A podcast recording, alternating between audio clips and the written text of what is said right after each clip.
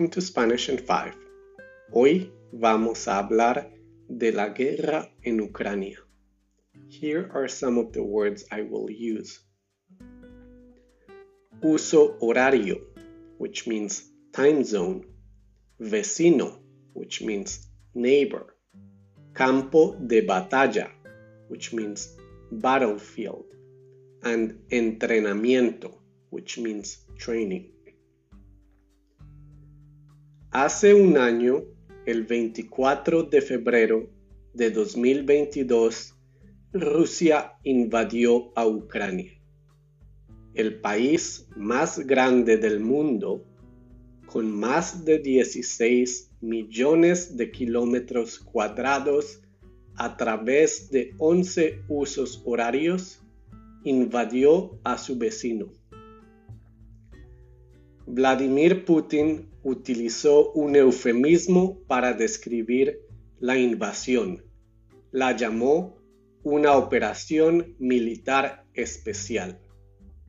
La excusa de Putin fue que Ucrania estaba gobernada por nazis. Qué gran ironía, puesto que el presidente de Ucrania, Volodymyr Zelensky, es judío. Pero en verdad, Putin no quería que Ucrania fuera próspera y democrática. Las escenas de la invasión dejaron al mundo en choque. Tanques, aviones y miles de soldados rusos atacaron a Ucrania desde el sur, el este y el norte.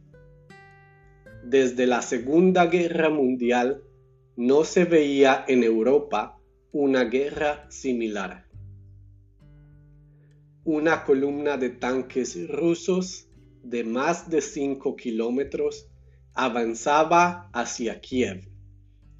Pensábamos que Kiev y Ucrania caerían muy pronto, como Afganistán en agosto de 2021. Afortunadamente, la columna nunca llegó a Kiev. En vez de huir, el presidente de Ucrania publicó un video al día siguiente confirmando que él y el ejército ucraniano seguían en Ucrania.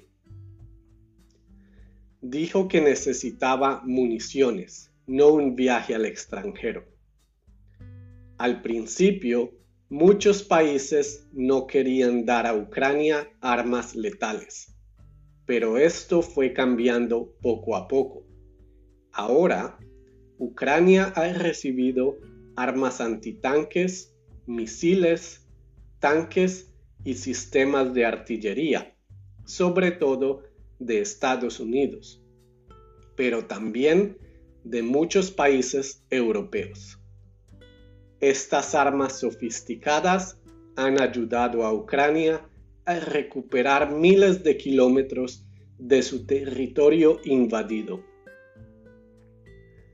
La tragedia humana causada por la guerra es indescriptible.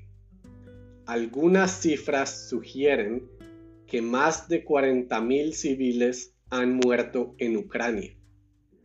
Además, más de 100.000 soldados rusos y otros 100.000 ucranianos han muerto o han sido heridos durante el conflicto.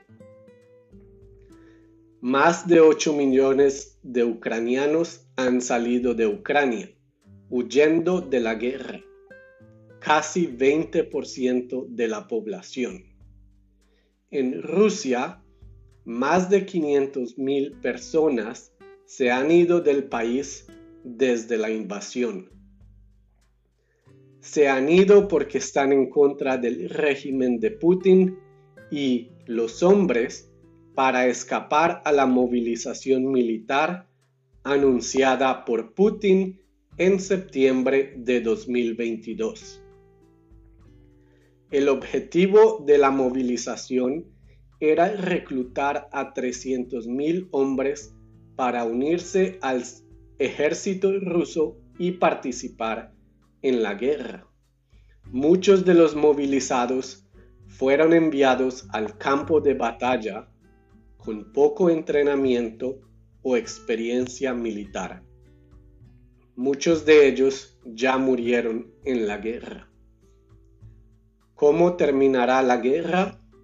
No sabemos. No será una victoria militar completa para ninguno de los dos países. Al final, la guerra terminará a través de la diplomacia y el diálogo.